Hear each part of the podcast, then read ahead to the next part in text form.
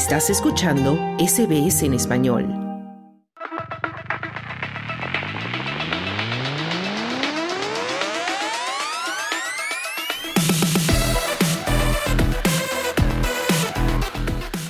Y ya llegamos a tiempo de deportes y ya se encuentra con nosotros nuevamente Esther Lozano, quien nos trae resultados, por supuesto, de eliminatorias. Sí, resultados frescos que acaban de salir en la última hora de las eh, eliminatorias para el Mundial 2026 en Sudamérica y Colombia ha vencido a Brasil por 2 a 1. En otro partido, Chile y Paraguay empataron a cero en Santiago en un deslucido partido marcado por las expulsiones. Paraguay es séptimo con cinco puntos y está en zona de repechaje y Chile con el mismo puntaje, pero peor diferencia de goles es octavo. En otro partido, Ecuador frenó el impulso de Venezuela en la clasificatoria y también sacó un empate a cero en Maturín. En otro partido, Uruguay le infligió, perdón, infligió a Argentina su primera derrota como campeona mundial al imponerse por 2 a 0 en Buenos Aires. Los goles de la Celeste que dirige el argentino Marcelo Bielsa los anotaron Ronald Araujo y Darwin Núñez.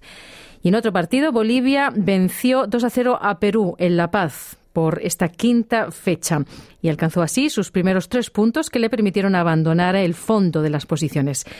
Así que el próximo martes, a la sexta fecha, Venezuela se va a enfrentar en Lima a Perú, que más temprano perdió, como digo, 2 a 0 contra Bolivia y que solo suma un punto de 15 posibles. Y Ecuador va a chocar con Chile. Recordar que Sudamérica dispone de seis cupos directos para el Mundial 2026, mientras que el séptimo ubicado jugará un repechaje contra un combinado de otro continente. Seguimos con fútbol, nos vamos ahora a la Eurocopa.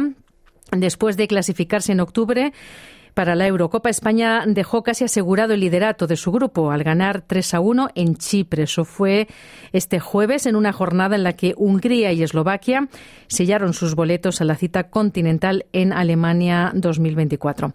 España va a recibir entonces a Georgia el domingo en Valladolid.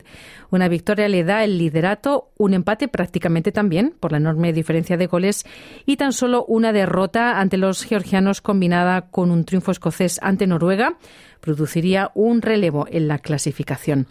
Y Portugal, que ya tenía asegurado el billete como primero del grupo J, pudo prolongar su pleno de triunfos con una victoria por 2 a 0 ante la débil selección de Liechtenstein.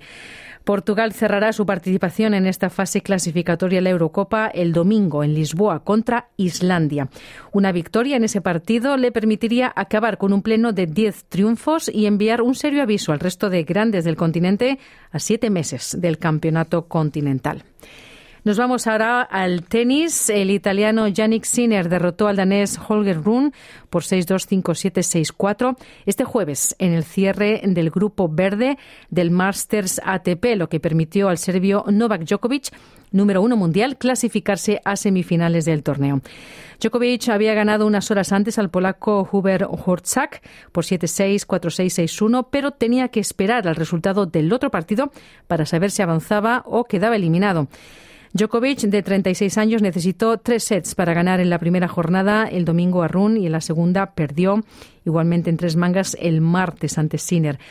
Sobre las dificultades que tuvo para doblegar a Urkats, el tenista de Belgrado admitió que el polaco le suele generar problemas. Así que el serbio, con seis títulos, lidera empatado con el suizo Roger Federer el palmarés histórico del emblemático torneo de maestros. Y terminamos con MotoGP. El campeonato del mundo podría decidirse este fin de semana en Qatar, donde el italiano Francesco Bagnaia tiene la primera oportunidad para lograr la corona mundial contra el español Jorge Martín. El vigente campeón del mundo italiano, piloto de Ducati, supera a su perseguidor por 14 puntos con tan solo 74 por repartir, de los cuales 37 se disputarán este fin de semana en el circuito de Lusail en una prueba nocturna. Bañá no podrá proclamarse eh, campeón durante la carrera sprint del sábado y para hacerlo el domingo deberá terminar el fin de semana con al menos 37 puntos de ventaja sobre el madrileño. Y hasta aquí los deportes. Dale un like, comparte, comenta. Sigue a SBS Spanish en Facebook.